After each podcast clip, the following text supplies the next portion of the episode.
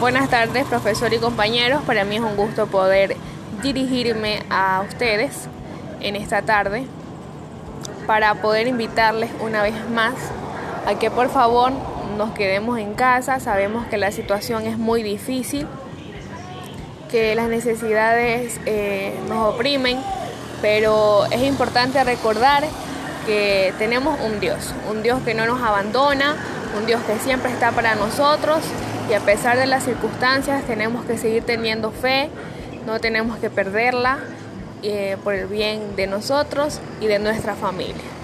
Es un gusto eh, poder compartir este pequeño mensaje con ustedes y espero que se encuentren bien. Un abrazo para todos.